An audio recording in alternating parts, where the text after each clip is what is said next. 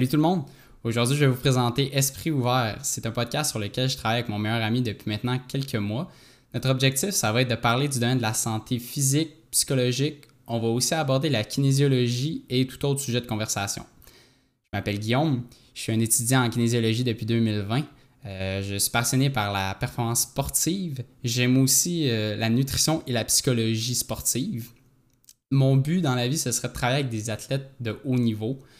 Euh, pour ce qui est de mes antécédents sportifs, j'ai pratiqué beaucoup de soccer quand j'étais jeune. J'ai aussi fait du badminton et beaucoup de football à partir du secondaire. Donc ça, ça se trouve à être mon sport primaire. Et c'est le sport aussi dans lequel j'aimerais pratiquer ma profession plus tard.